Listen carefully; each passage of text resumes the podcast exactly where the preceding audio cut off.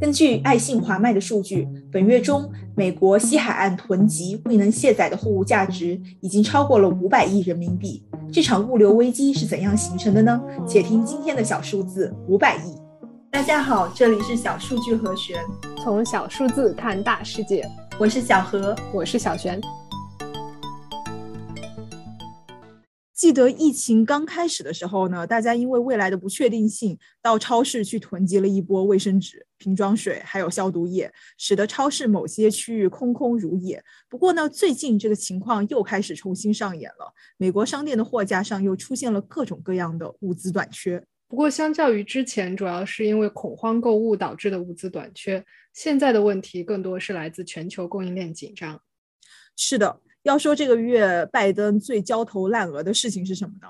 一件肯定是通货膨胀，另外一件呢就是积压在洛杉矶港和长滩港口超过五百亿的货物没有办法卸载。我有一个朋友周末飞到洛杉矶，降落之前俯瞰港口，宛如陆地一般排开了各种各样的货船。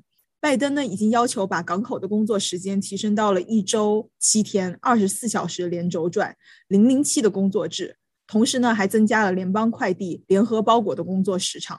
不过，这一次的阻塞到底是怎么样形成的呢？第一个原因是疫情后消费转型和反弹。新冠开始之后，大家都在家里边憋着，很长一段时间不能出门，不能去餐厅、发廊，服务业的收入骤降。但是大家总归还是要消费的嘛，那就只能买东西了。这个需求一下子就被转移到了各大电商上面。有分析就说，二零二零年美国电商的成长速度是原来预测的四到六年的总和。这么大的需求要怎么来满足？答案是靠亚洲的制造业，还有加大进口。第二个就是物流确实遇到了瓶颈。美国确实非常的依赖于进口，大量的货船抵港之后呢，产生了更多的集装箱。这些集装箱呢，已经多到没有地方摆的程度了。这就意味着新来的集装箱呢，需要被拖到更远的地方才能够被放下来，效率呢显然会降低。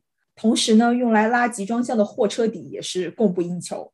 最后一方面呢，就是货车司机也很缺，没有足够的人把货物拉走。货车司机呢，是一个工作时长又长、回报又低的工作，在一些大的卡车司机公司里，每年能有。百分之九十的老司机离职，应对这一次的港口阻塞呢？美国机动车管理中心已经被要求要简化获取卡车驾照的手续和程序了。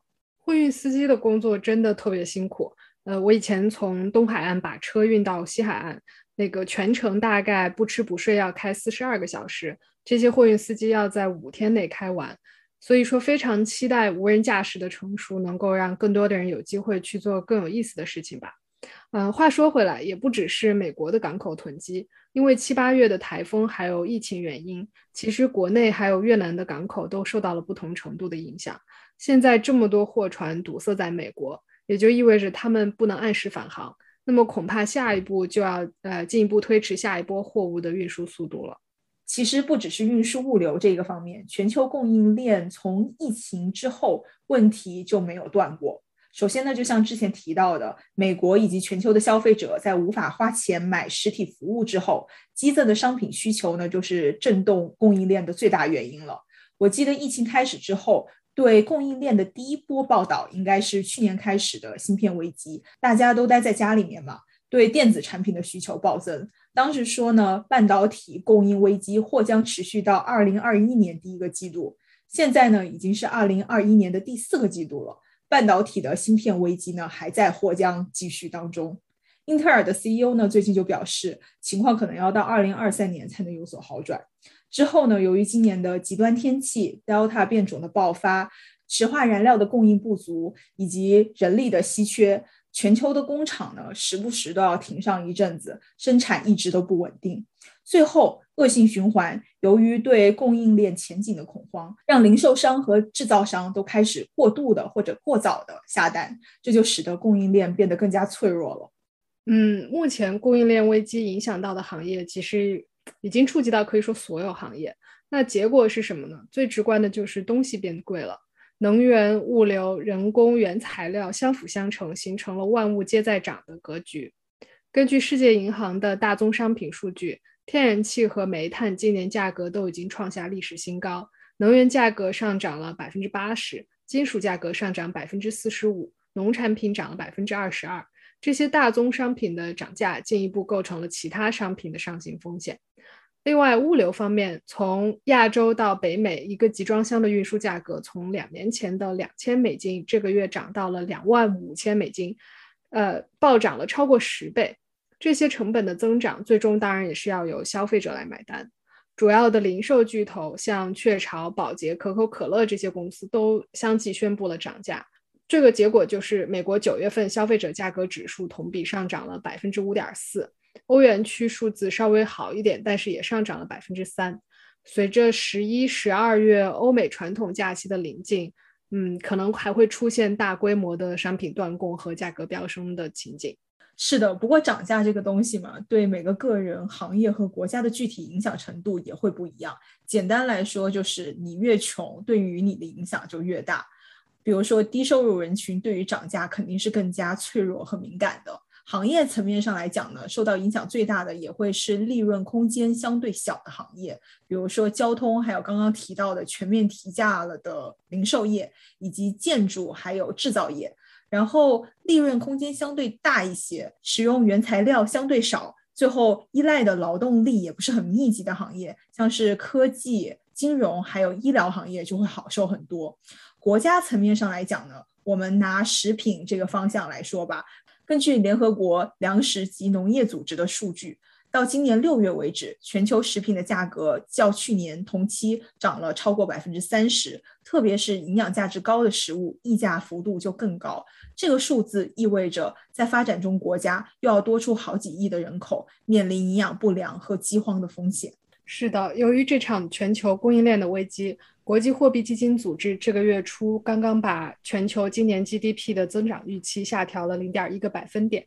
不过，对于二零二二年的增长预期并没有变。这种全球范围内各个行业供应链紧张的情况，在我们的历史上还是很少见的。但是，如果说具体的行业的话，呃，那还是有很多前车之鉴可以参考。比如说，你如果喝咖啡的话，就会记得二零一零年，因为南美洲的恶劣天气，咖啡价格几个月内飙升了百分之四十。但是等气候稳定、生产正常之后，这个价格就会回落。所以说，市场最终能适应，价格也能有一些缓和。但是这个过程当中的成本就要供需双方来承担。嗯，供应链，供应链，感觉这个词它就从来没有这么火过。当然呢。要说谁对这个全球的风向最敏锐，当属各大商学院了。今年很多的欧美商学院都相继的推出了供应链方面的证书，还更新了供应链方面的教程。